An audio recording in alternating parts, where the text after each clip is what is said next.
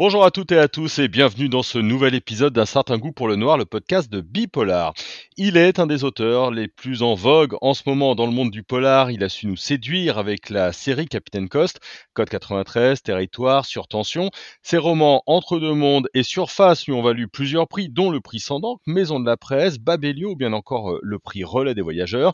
Et surtout une couverture médiatique très importante tant il a su mêler le polar à des thèmes forts et délicats comme le drame des clandestins à Calais ou euh, entre, avec Entre deux mondes, ou celui de la défiguration de son inspectrice Noémie dans Surface. Le voici de retour cette fois avec un roman qui sort en poche sur fond d'éco-terrorisme, Impact chez Pocket.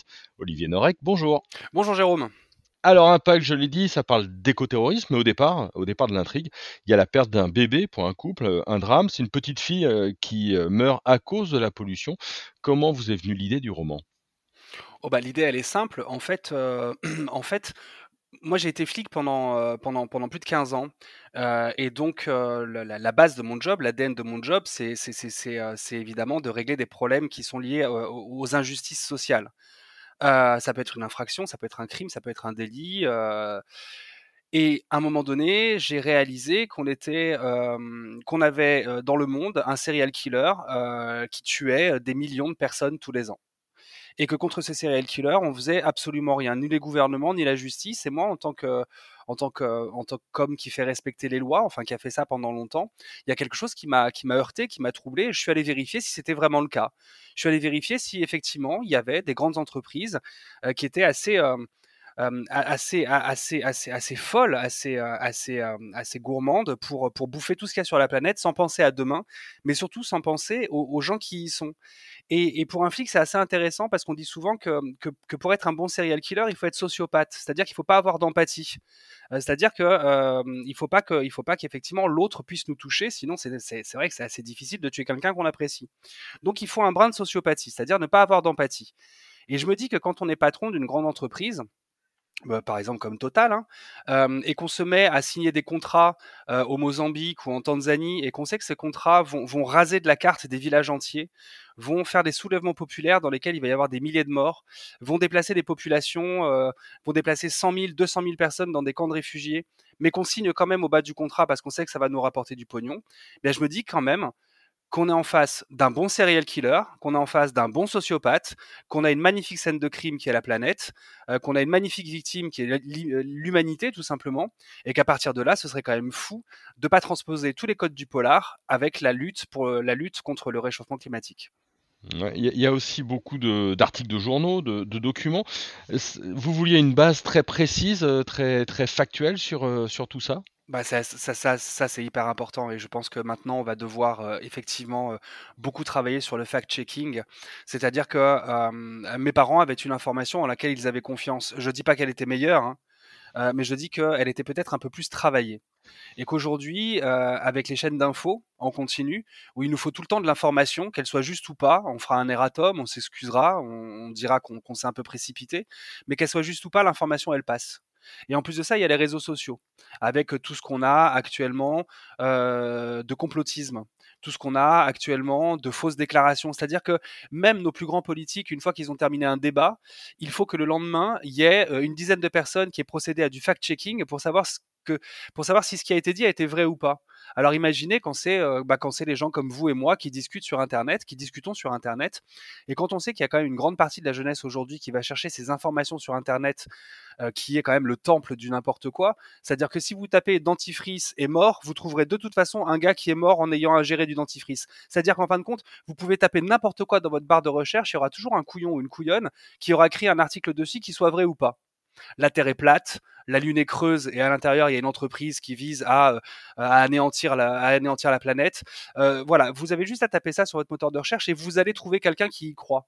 Et c'est compliqué. Et puis en plus, il y a une sorte de logiciel euh, internet, une sorte d'architecture qui fait que si vous vous intéressez à un sujet qui est faux, eh bien, rien que le fait de s'être intéressé à ce sujet qui est faux, vous allez avoir une arborescence de propositions sur votre moteur de recherche qui va vous proposer encore plein d'autres articles de plein d'autres personnes qui disent exactement la même connerie. Ce qui fait qu'au bout d'un moment, à force de ne lire que ça, vous allez vous dire, mais il y a tellement d'articles que ça doit être la vérité. Voilà. Alors c'est une grosse parenthèse pour vous dire que à une époque où effectivement la, vérité est, vraiment maltraitée, euh, on a une nécessité en tout cas, moi, j'estime avoir une obligation de fact-checking sur ce que je raconte. Si je prends le sujet des migrants à Calais, eh bien, je ne me permettrai pas d'écrire la moindre ligne si je je vais pas y vivre pendant trois semaines dans le camp de réfugiés, avec eux, dans ma tente, pour pouvoir vivre ce qui se passe pour de vrai et n'écrire que les choses que j'ai vues, que les choses dont j'ai été témoin. Ce qui fait que sur les, ce qui fait qu'on a beaucoup écrit sur les migrants, on a beaucoup écrit sur la jungle de Calais, euh, on a beaucoup aussi critiqué les gens qui écrivaient dessus parce qu'il y avait beaucoup de beaucoup d'erreurs. Ben moi, mes bouquins, ils sont pas repris à ce sujet-là.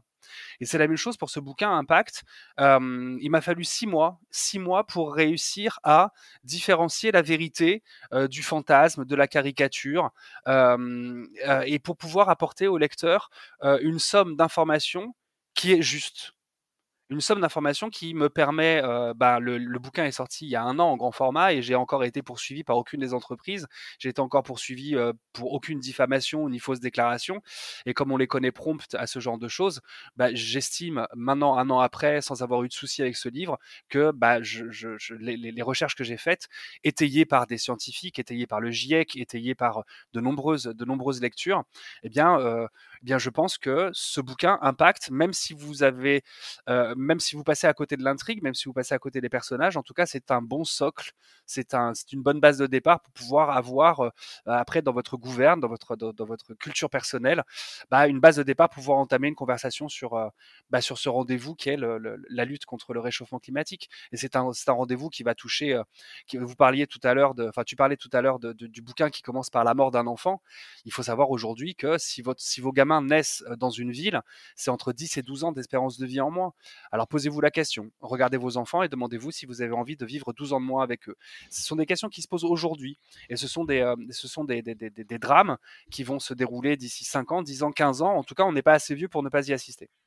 Ce qui, ce qui est intéressant, c'est que, ok, il y a un serial killer, mais il y a surtout beaucoup de commanditaires, aussi bien les banques que les gouvernements, que la sphère industrielle, et que parfois tout un chacun. Mais bien sûr, mais de toute façon, de toute façon, Impact est assez dérangeant parce que parce qu'il ne trouve pas, il ne trouve pas d'ennemis directs et même c'est encore pire. Euh, mon, mon, mon, éco-terroriste, il va kidnapper le patron de Total et euh, la directrice, euh, la directrice financière de, la Société Générale. Il va les kidnapper, il va demander une rançon, une rançon qui est gigantesque, qui se compte en milliards. Mais c'est pas une rançon pour que ces entreprises aillent directement dans, dans les énergies vertes. Ce qui est terrible, c'est que même en énergie verte, on n'est pas prêt. Si demain on arrête euh, le charbon, le gaz, le pétrole euh, et le nucléaire, et qu'on se dit maintenant on va faire que des énergies vertes, bah dans 14 jours on, s'éclaire à la bougie. C'est-à-dire que le problème qu'on a aujourd'hui, c'est qu'il y a un problème d'investissement aussi dans les projets de demain. Et il y a des gens très bien qui sont prêts à ça. Il y a un jeune, ingénieur qui, a estimé que en inondant la vallée de, l'abondance entre la Suisse et la France, on pouvait faire assez d'hydroénergie, d'hydroélectricité pour, pour fournir la France entière en lumière. Bon, bah ça, c'est un projet qui coûte de l'argent mais c'est vrai qu'on préfère aller mettre de l'argent dans un vieux truc offshore dégueulasse euh, d'exploitation pétrolière euh, dans le delta du Niger en faisant crever les gens qui y sont. Il y a, euh, il y a comme ça Bertrand Picard, celui qui avait traversé je sais plus quelle distance avec son avion, son avion solaire. Lui il travaille sur un projet de captation du CO2. Ça aussi c'est l'avenir, mais pour ça aussi il lui faut des moyens. Donc on n'en est pas, on n'en est même pas à la situation de arrêtons de déconner, utilisons des énergies vertes. C'est réfléchissons à comment avoir assez d'énergie verte pour pouvoir euh, fournir en électricité et en énergie euh, nos, nos, besoins. C'est-à-dire qu'aujourd'hui, on n'en est même pas à faire un choix entre l'énergie verte et l'énergie fossile. On en est encore, encore à réfléchir à comment avoir assez d'énergie verte. Donc on est bien à la bourre. Bien à la bourre pour une révolution qui va être obligatoire. C'est obligé, puisque de toute façon, les énergies fossiles, elles sont limitées. Donc il va y avoir de toute façon une révolution verte. C'est obligé. Mais cette révolution verte, soit on commence dès aujourd'hui à établir des lois d'obligation et à prendre les bonnes décisions, et alors là, on aura une révolution qu'on pourrait dire une révolution commune qui sera d'une manière pacifique et qui profitera à tous. Soit on va encore penser qu'on a le temps, qu'on a le temps, qu'on a le temps, un peu comme vous savez quand vous mettez votre réveil à 8h30 pour aller au boulot à 9h et que vous dites ah je suis large et que vous appuyez sur 5 minutes de plus jusqu'à 8h58 et même vous réussissez à vous, à, vous persuader qu'en deux minutes, vous pouvez vous lever, vous laver, vous doucher, vous habiller et foncer au boulot à une demi-heure de chez vous. Et ben c'est exactement ce qu'on est en train de faire. On, a, on, est sur un, un, réveil matin qui est tout simplement réglé sur la fin de l'humanité, euh, pour pas pour, pour avoir l'air vraiment bien bien théâtral, hein. euh, mais, mais c'est le cas. Euh, parce que c'est pas la planète qui est en danger, hein, c'est l'humanité, ça n'a rien à voir. La planète, elle va nous éternuer, on va dégager et elle vivra encore des milliards d'années. Euh, mais on est en face de cette révolution et on se dit que ah, on a le temps, on a le temps, on a le temps. Et si on attend trop, bah, cette révolution, au lieu de profiter à tous et au lieu de se faire de manière pacifique, elle va se faire de manière violente en, en, recommençant exactement les mêmes inégalités qu'on a eues dans le capital. Euh, et elle se fera aussi pour, euh, pour juste un, un certain nombre il y aura un certain nombre de gens qui seront autorisés à manger correctement, à respirer correctement et à avoir de l'eau potable. Mais aujourd'hui, aujourd'hui, il y, a, plus d'un tiers de la planète qui n'a pas, accès à une eau potable. Et quand on parle de la montée des eaux à cause du réchauffement climatique, eh bien, c'est des millions de personnes qui vont arriver aux portes de l'Europe et aux portes de l'Amérique du Nord. On parlait tout à l'heure de la jungle de Calais. Comment on a fait pour accueillir une dizaine de milliers de migrants? On les a mis dans un camp, dans une ancienne déchetterie, on a entouré tout ça de barbelés, on a foutu des CRS, de la lacrymo et des chiens. Ça, c'était pour 10 000 personnes. Imaginez seulement comment on va réagir quand plusieurs millions de personnes, des centaines de millions de personnes, vont arriver aux portes de l'Europe et aux portes de l'Amérique du Nord. Vous pensez qu'on va se tenir la main et qu'on va se dire voilà, on est tous des frères Je sais exactement ce qui va se passer et vous le savez aussi. Mmh. Ouais, c'est 250 à 280 millions hein, de réfugiés climatiques. Euh. J'ai effectivement écrit ce livre il y a un an, ne m'en voulez pas, je, je, pardon. Mais voilà, c'est ça, c'est ça, c'est exactement ça. Tu as raison, Jérôme. Euh, les, les, les projections sont, euh, les projections sont, sont là-dedans. Euh, tu mets en scène plusieurs personnages et notamment le personnage de Virgile. Alors ça m'a fait rire parce qu'il y a un lecteur qui, qui parle d'un Dexter de l'écologie. J'adore ça. J'adore ça. il, il, poursuit une, une sorte de quête hein, de, vengeance. Qui est qui est Virgile pour toi? Virgile Solal, c'est Virgile Solal, c'est à la fois mes parents et c'est à la fois moi. Euh, c'est à la fois mes parents parce que Virgile Solal, il a été habitué en tant que d'abord soldat et puis après il a été flic aussi. Euh, il a été habitué à obéir aux ordres parce que l'ordre est juste. On a toujours pensé que l'ordre était juste. S'il venait de, venait de, de, de, la politique, s'il venait de, l'État, s'il venait de la commune, on a toujours pensé que l'ordre était juste. Euh, et donc on était comme ça dans une voiture lancée à 240, les yeux fermés, en se disant que de toute façon on nous dit que les énergies fossiles sont bonnes, on nous dit que, que, le gaz est une énergie verte, alors que c'est complètement faux, c'est une énergie fossile.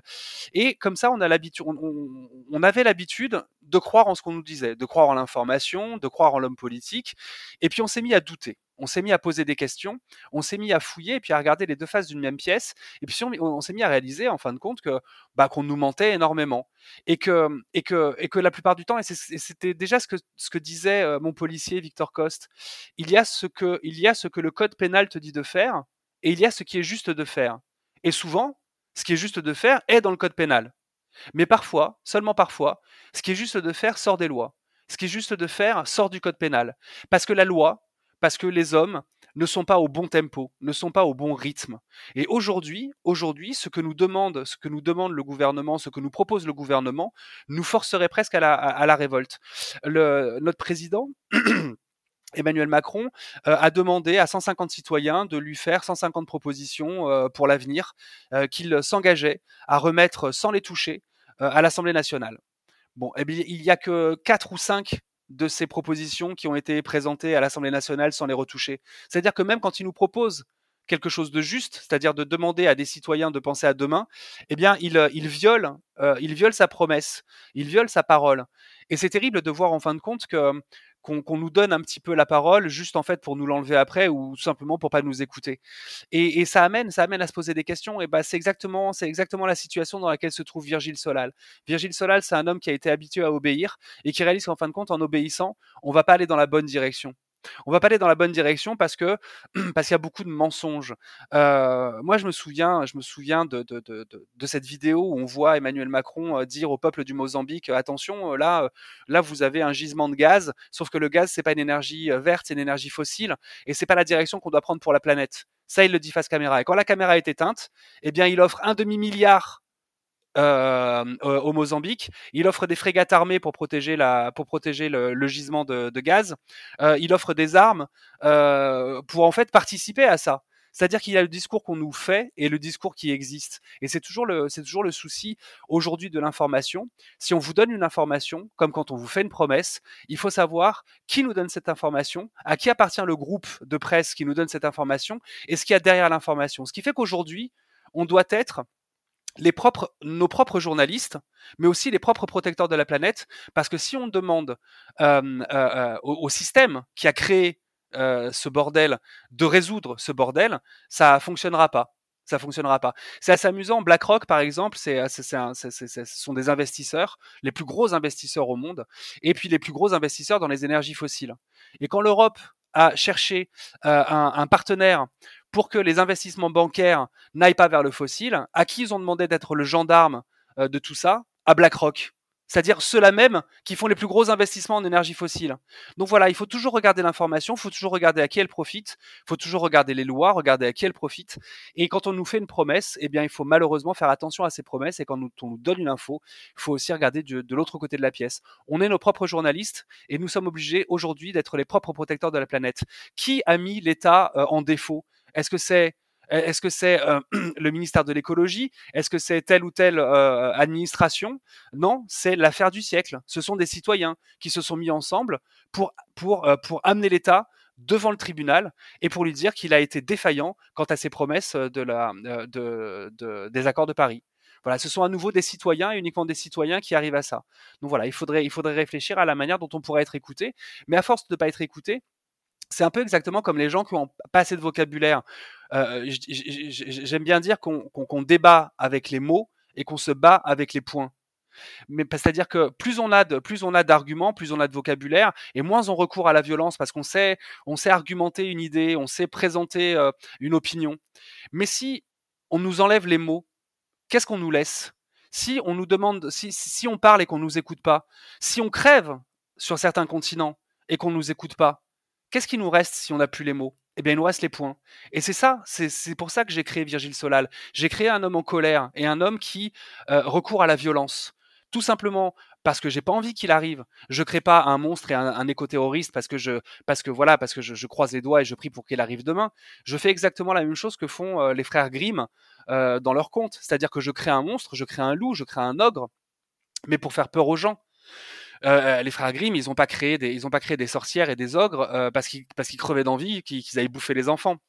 Ils les ont créés pour faire peur et pour donner les armes aux gamins pour être euh, pour être plus forts quand ils vont affronter ces vrais problèmes.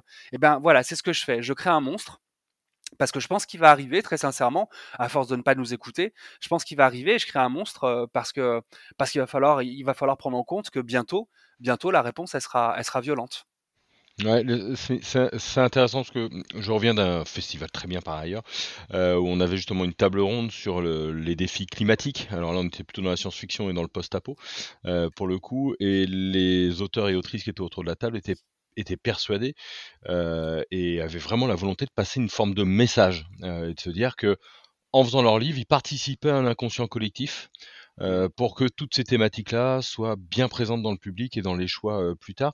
Est-ce que tu as l'impression de la même chose avec Impact de de faire partie d'un mouvement euh, qui se préoccupe de plus en plus de tout ça?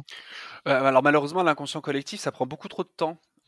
pour, pour infuser et, et, et, je pense que les, les, les, œuvres les œuvres artistiques elles peuvent elles peuvent souligner un combat elles peuvent informer d'un combat elles peuvent présenter un combat mais je pense pas qu'elles puissent elles-mêmes combattre je pense mmh. qu'elles, je pense qu'elles sont pas assez fortes.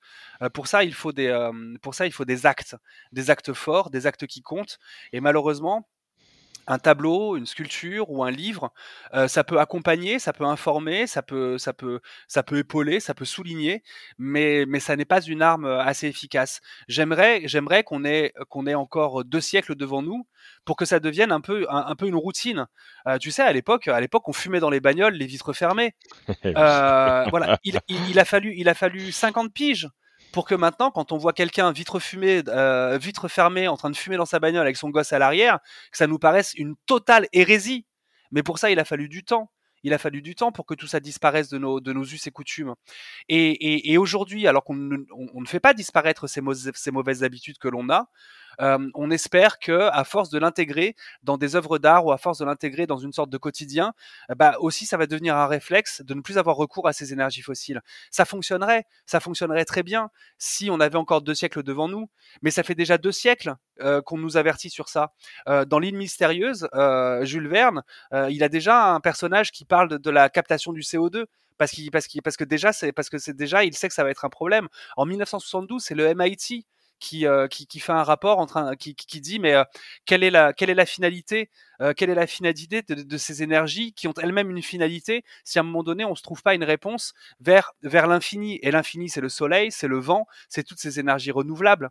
Et on en parlait déjà en 1972 donc donc moi je veux bien que ça infuse mais ça, voilà on n'est pas en face d'un thé et ça prendrait trop, de temps à infuser. Et je pense que malheureusement malheureusement il va falloir avoir des actes forts et des actes qui comptent plutôt que plutôt que de belles paroles. Et malheureusement, je, pense, je pense qu'un pacte est juste, un, est juste un bouquin qui peut éveiller, qui peut conscientiser, mais c'est pas c'est pas une arme de poing, quoi. C'est pas c'est pas une arme révolutionnaire, malheureusement. J'ai vu une critique qui disait dans son dernier roman, on sent l'auteur remonter, remonter comme un coucou. Donc bon, bah là, on est à peu près d'accord jusqu'ici. Ouais, là, pour le coup, on l'entend.